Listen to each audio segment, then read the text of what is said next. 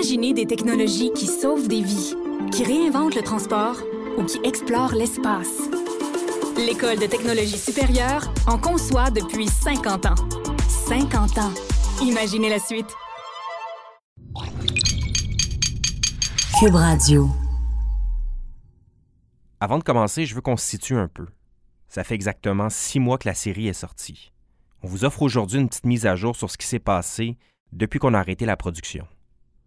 Comme on le fait depuis l'épisode 1, il y a des éléments qui nous ont été transmis qu'on a décidé de ne pas inclure dans ce nouvel épisode. Mais tout ce que vous allez entendre est, selon nous, d'intérêt public. Bonne écoute.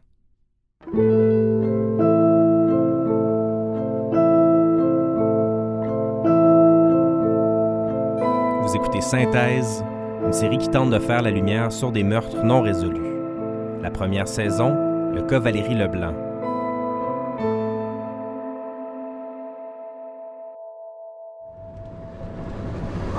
Ce gars-là m'a écrit quand l'épisode 1 il est sorti.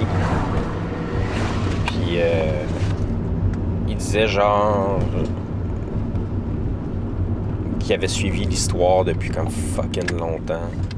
Puis qu'il avait comme pris bien des photos puis de la documentation parce que surtout quand le portrait robot il est sorti, il m'a dit que il connaissait le gars, un gars qui ressemblait vraiment au portrait robot.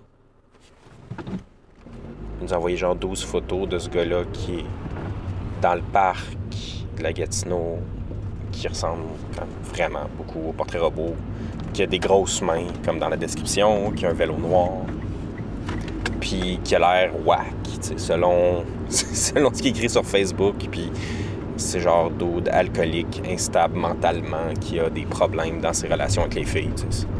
Ça peut être vraiment random, là, mais ce gars-là veut vraiment nous dire de quoi. Puis la police ah, s'est jamais vraiment intéressée à ce que ce gars-là avait à dire. Moi, c'est surtout ça que je veux entendre. Je veux savoir comment la police gère les gens qui appellent avec des informations qui, comme pour vrai, au premier regard, ont l'air crédibles. C'est comme. C'est quelqu'un qui, qui a passé bien du temps là-dessus. Steven et moi, on a commencé à travailler sur l'histoire de Valérie en 2017. Ça faisait des années qu'on en parlait et on a décidé de lancer nos recherches parce qu'on voulait mieux comprendre ce qui s'est passé le 23 août 2011. Quand on a sorti la série à l'automne 2018, on savait aussi qu'on allait recevoir des messages de citoyens qui voudraient nous parler. Mais honnêtement, la réaction a été vraiment au-delà de nos attentes. On a reçu plus d'une cinquantaine d'appels et de messages de gens de Gatineau et même de partout au Québec qui voulaient nous transmettre des informations sur le cas. On s'est donné comme mandat de répondre aux messages, d'écouter leurs histoires et même parfois d'aller à leur rencontre. Salut Pat, ça va? Oui, je suis avec Steven, le, le réalisateur de la Ben, série. c'est ça, je pensais qu'on vous avait vu passer. Ok, ok. C'était ça. Oui, exact. Ben, c'est qu'on. on- La première personne qu'on a rencontrée, c'est un gars de Gatineau qui s'appelle Pat. On est en novembre 2018, quelques semaines après la fin de la série. Pat nous avait écrit à propos du portrait robot et après avoir échangé une dizaine de courriels et quelques appels, on a décidé qu'on devait le rencontrer en personne. C'est ça, nous autres, euh, on est parti avec ça parce que euh, la- ben, dans partant, quand ça s'est arrivé, on trouvait que ça n'avait pas de sens. C'était trop fou que ça arrive là. Puis- mais quand ils ont sorti le portrait robot, les deux, on s'est dit on le connaît ce gars-là. gars. Quand ils ont sorti le portrait robot. Mais nous autres, on, on avait appelé la police dans ce temps-là. OK. On, les a appelés là, la journée même. là. J'avais parlé à. à c'était. Je me souviens plus au début c'était qui. là. Puis euh, elle a, a pris nos notes, a pris nos affaires. Elle aussi, elle l'avait appelé. Puis euh, pas eu de suivi, pas eu de nouvelles, rien. C'est ça, elle était- elle était- la dernière fois, était- quand j'avais tout rassemblé les photos, je l'avais appelé. Puis on était supposé se rencontrer, elle m'a jamais rappelé. Elle m'a jamais, jamais rappelé.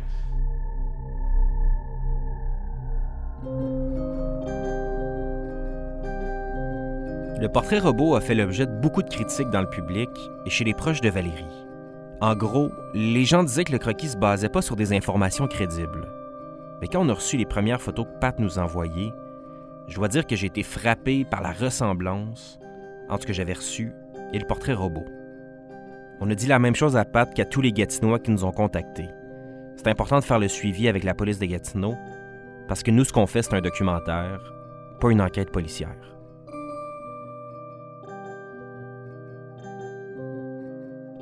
Après la rencontre avec Pat, on a reçu un autre courriel qui a attiré notre attention. Je vous en lis un extrait. Bonjour, je suis un jeune réalisateur qui vient de la région de Gatineau. Je suis à Montréal depuis plusieurs années déjà. J'aimerais vous faire part de mon bout d'histoire que j'ai vécu lors de ce triste événement. J'étais un agent de sécurité à Gatineau et j'ai eu la chance de rencontrer Valérie quelques jours avant son décès. Elle m'a fait part de certaines informations. Des informations que j'ai longtemps gardées pour moi car malheureusement, la police de Gatineau n'a jamais cru bon de poursuivre l'enquête dans cette direction ou même de prendre ces informations au sérieux. Il me fera plaisir de vous rencontrer et de vous raconter ce que j'ai vécu lors de cette rentrée scolaire à la fin de l'été 2011.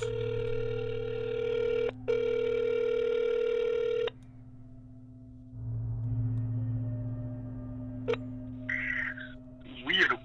Encore une fois, on a pris la peine d'en discuter au téléphone avant de booker une entrevue en bonne et due forme. L'agent de sécurité était prêt à participer à notre série, donc Steven et moi l'avons rencontré dans les studios de Cube Radio à Montréal. On a pris une bonne heure avec lui pour enregistrer son témoignage. Il était agent de sécurité au centre commercial où Valérie travaillait. Quelques semaines avant sa mort, elle lui aurait dit qu'elle ne se sentait pas en sécurité, qu'elle avait peur de quelqu'un ou de quelque chose. Après la mort de Valérie, sa famille et certains de ses proches organisaient des levées de fonds au centre commercial où elle travaillait.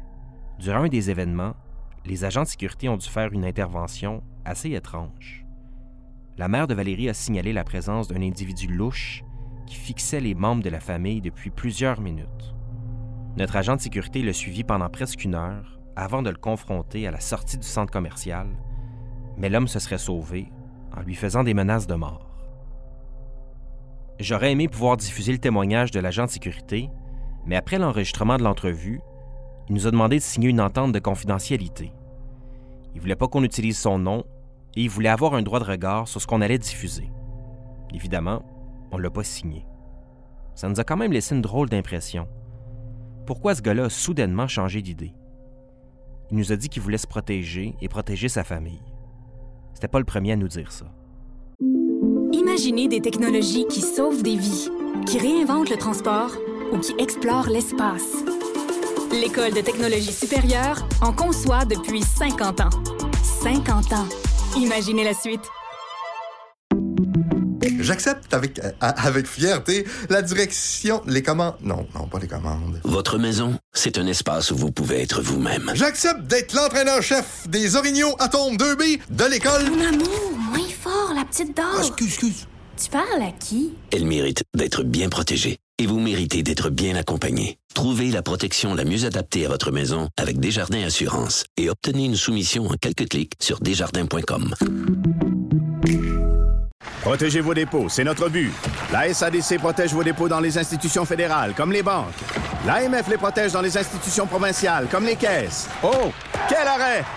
Découvrez ce qui est protégé à vos dépôts sont protégés.ca.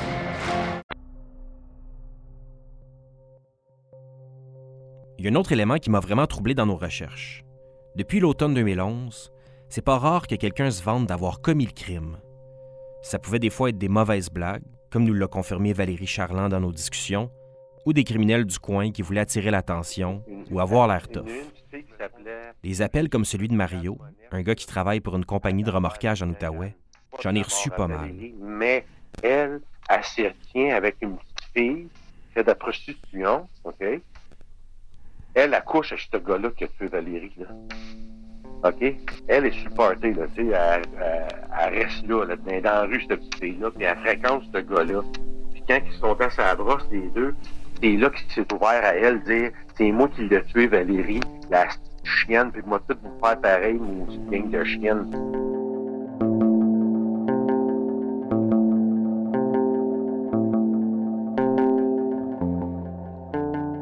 Qui nous intéresse dans les messages et les appels qu'on reçoit, c'est pas tellement d'identifier les suspects ou même de trouver un coupable. Mais en faisant la synthèse de l'enquête, il y a un élément qui revenait de plus en plus souvent dans les discussions. Pourquoi les citoyens qui donnent de l'information aux autorités, comme Pat, Mario ou l'agent de sécurité, ont rarement un suivi de la part de la police de Gatineau? On a voulu faire la lumière là-dessus avec Marianne Leduc, qui est responsable des communications et des relations avec la communauté au SPVG. Bonjour. Oui, bonjour Marianne, c'est Julien Morissette de la balado-diffusion Synthèse. On s'était parlé en novembre, ça va bien? Oui, ça va bien. toi? Oui, est-ce que tu me replaces? Euh, écoute, attends une minute, là. On s'était parlé pour... C'était quoi encore la thématique? Euh, en fait, c'était une euh, série d'enquêtes sur le meurtre de Valérie Leblanc. Ah oui, OK. Ben, c'est ça. En fait, j- j'avais fait la demande pour voir si c'était possible de parler à, à M. Harel. Et euh, ben là, c'est ça, j'attendais des nouvelles. euh. Ah non, je pensais que le dossier était fermé, mais non, euh, c'est pas possible de parler à M. Harel. Un, c'est plus le directeur de notre service. Le dossier est toujours euh, est toujours sous enquête, fait qu'il commande pas euh, des dossiers toujours sous enquête là, par notre service de police. Ça aurait été bien d'avoir un suivi concernant ma demande d'entrevue, mais c'était pas la raison principale de mon appel. Je voulais surtout comprendre comment on traite les informations du public au SPVG. C'est sûr que la façon que les informations sont triées, catégorisées, ça fait partie de, de méthodes d'enquête. Ouais. Fait ça, les méthodes d'enquête, on peut pas élaborer là-dessus. OK. Mais je peux te dire que c'est extrêmement organisé. C'est à chaque fois qu'il y a une information qui rentre, qu'elle soit minime ou pas, tout est noté, c'est associé à d'où l'information vient, comment elle est rentrée, par quel médium elle est rentrée. Puis c'est tout classé par rapport à, à différents critères. Puis c'est classé dans des c'est classé dans des tableaux, c'est suivi, puis après ça, il y a des bouts des les informations sont mises ensemble, sont enquêtées, il y a des blitz d'enquête. Fait que c'est tout le temps, c'est très, très organisé, c'est des méthodes d'enquête. Fait que c'est sûr que nous, on n'ira pas dans le détail de ça, mais c'est certain que tout ce qui est transmis, on a des traces de tout, tout, Ouais. tout, tout, tout, est considéré, puis tout est pris dans son ensemble. Mais c'est sûr que des fois, à moins qu'il y ait une urgence immédiate, euh, d'une information XYZ, ben s'il n'y a pas d'urgence, quelque chose, ça va être mis dans un bassin, puis ça va être ça va être enquêté par euh, par des blitz d'enquête ou euh, selon les méthodes d'enquête qui sont qui sont retenues dans dans telle telle, telle situation. Fait que c'est sûr que nous, on n'élaborera pas dans le détail, mais tout est traité là.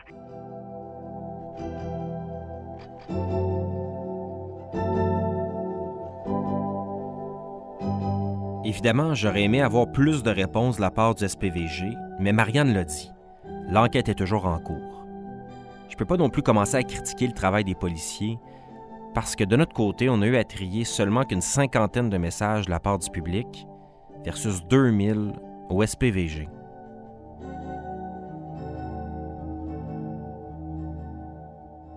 Par contre, la diffusion de la série nous aura au moins permis d'identifier la cinquième personne qui a vu le corps de Valérie le jour du meurtre. Steven en avait parlé dans l'épisode 2. Là, elle retourne dans le bois une troisième fois avec son ami sauveteur, puis c'est là qu'il- qu'elle décide d'appeler la police.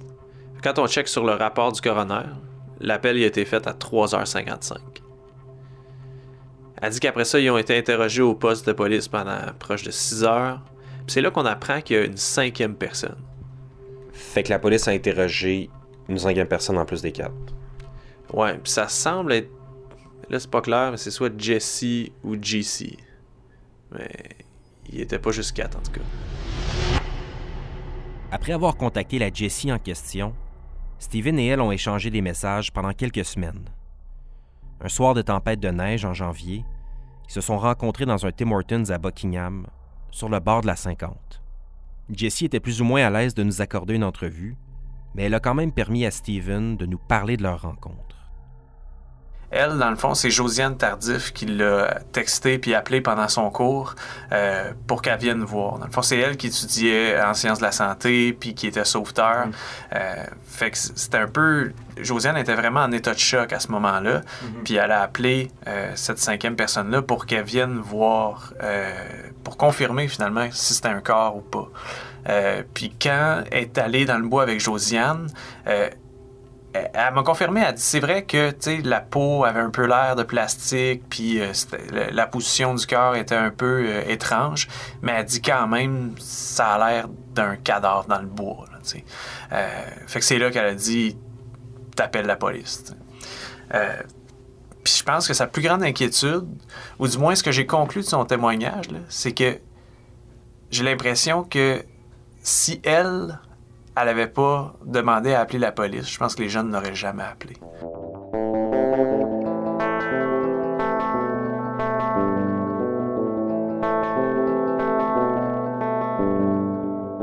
Il y a une autre rencontre qui nous a permis de fermer le dossier de notre première saison une bonne fois pour toutes.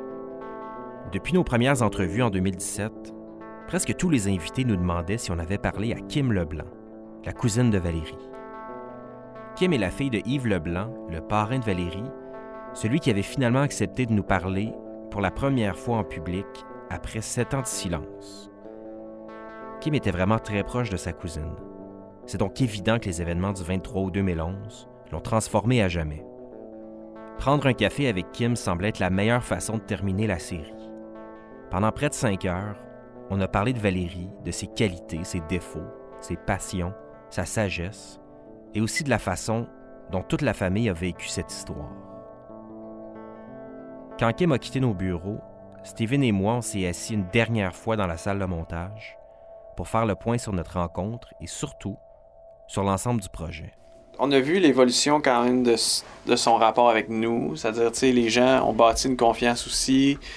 Quand on montre le sérieux du travail qu'on a fait, ça met les gens en confiance, c'est-à-dire que c'est pas juste des rumeurs, c'est pas juste.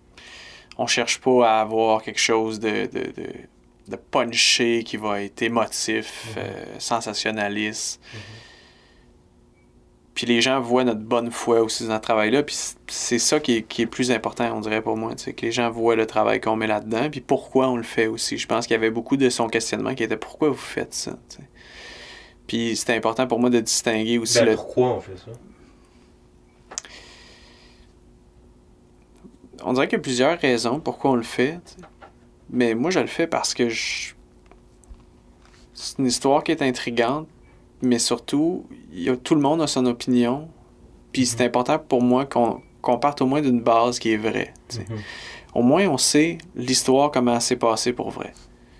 À partir de là, ben, on n'est pas des enquêteurs, on n'est pas des policiers, il y a de l'informations qu'on n'a pas, mais au moins on peut éliminer ce qui est pas vrai. Puis ce que j'ai réalisé, puis qu'elle vivait la même chose que nous, c'est que quand tu as une piste, tu as une idée, ça te motive, tu deviens craqué, tu cherches, puis ça t'obsède. Puis tant que tu pas une réponse de pourquoi c'est pas ça, ça t'obsède. Puis là, c'est ta santé mentale qui en souffre après. Puis je l'ai vécu avec la série, tu l'as vécu avec la série, puis je voyais que Kim, ça l'a beaucoup affecté aussi dans sa vie. Fait que de de pas s'accrocher à des pistes pendant trop longtemps, parce que cet espoir-là t'obsède.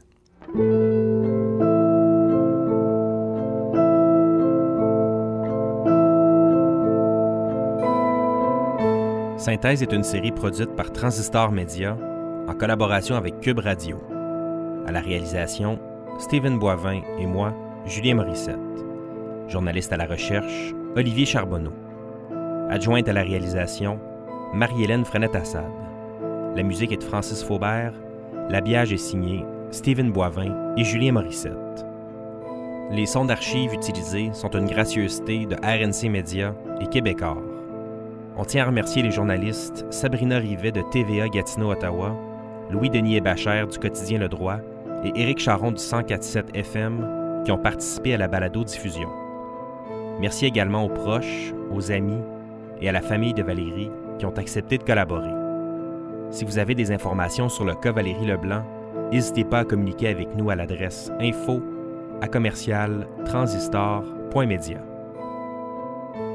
Je m'appelle Julien Morissette. Merci de nous écouter.